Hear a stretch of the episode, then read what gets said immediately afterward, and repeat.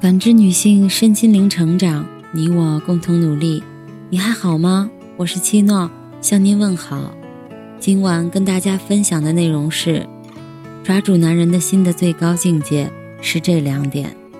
爱情是最不受控的一种情感，尤其是女生，稍不留意便会沉迷于其中无法自拔，最终失去恋爱的主动权。我曾经看简·奥斯汀的《理智与情感》时。便觉得，当爱情来临的时候，根本没有办法理智；而随着年龄的渐长，我倒认为，正如书中所讲的那样，遇到感情的时候是可以保持理智的。要知道，理智可以增加感情的持久性。恋爱初期，女生向来容易被温柔体贴的行为打动，尤其是被自己喜欢的男生那样温柔对待，便会理性全无。自己的言语行为潜移默化的就被对方给带走了，这样一来，在恋爱的时候会被对方的一言一行所左右，没有恋爱主动权，根本掌握不住对方的心。面对这种情况，我们可以用两招来抓住男人的心，让他对你死心塌地。主场效应，让男人跟随你的节奏。主场效应，也就是进化心理学上所讲的领土意识。感情中，我们不能因为喜欢，或者是对方对自己好，就让对方一点一点剥夺你的领地，然后他在这片领地上称王，而你成了一个服从者。这会让感情失去平衡，给你心理上带来危机感，使你没有存在感，没办法掌握对方的心，最终矛盾重重。就拿上周报名的一个学员来说，他对自己喜欢的男生总是收不住。明明自己平时都是十一点多就休息了，但是和男生一聊天便聊到了两三点，直到男生说睡吧才肯休息。我身边也有很多姑娘和我提过类似的问题。本来周末雷打不动的坚持健身的，但是一谈了恋爱之后，这事儿就抛向脑后了。有没有发现？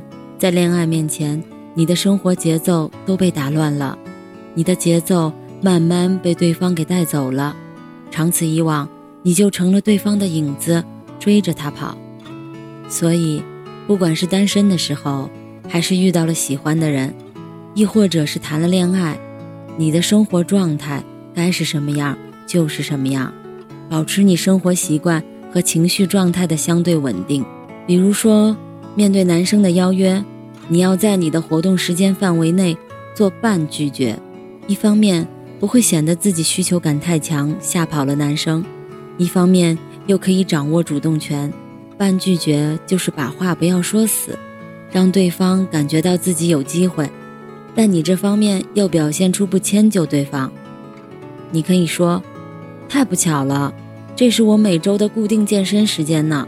不过我健完身之后。”还是可以赴约的。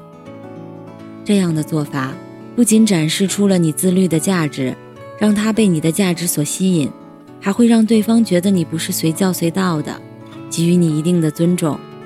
总之呢，就是相对的保持自我，让男生跟随着你的节奏走，你才能牢牢抓住对方的心。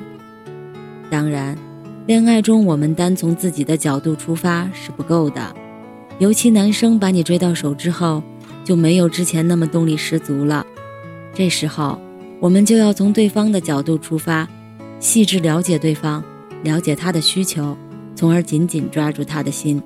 知己知彼，激发同理心。古人作战讲究知己知彼，能百战百胜。去年很火的电视剧《知否》可是赚足了大家的眼球，其中林小娘的御夫手段可谓是非常高的。我们可以去其糟粕。取其精华的学一学他的高段位恋爱法。其实，你有没有发现，林小娘有着敏锐的洞察力，特别会察言观色，洞悉对方的心思，做到了知己知彼。剧中的盛老爷的亲娘也是小妾，她从小没少受白眼，所以她能够感觉到同样身为妾室的林小娘的艰难处境，给予更多的宠爱，而林小娘。很好的洞察到了这一点，她总是说自己身为妾室，人微言轻，生怕做事会惹得大娘子不高兴。又说自己的女儿是庶女，何其可怜，总是遭人欺负。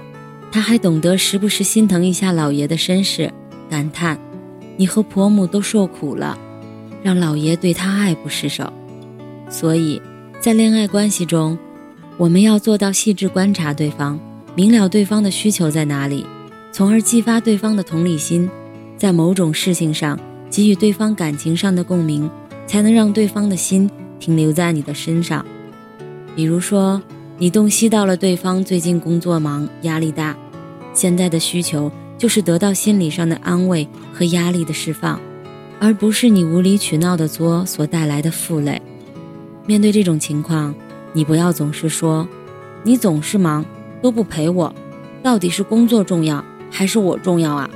你可以从言语行为上给予一些安慰和鼓励。工作很累吧？我工作上事情也是比较多呢。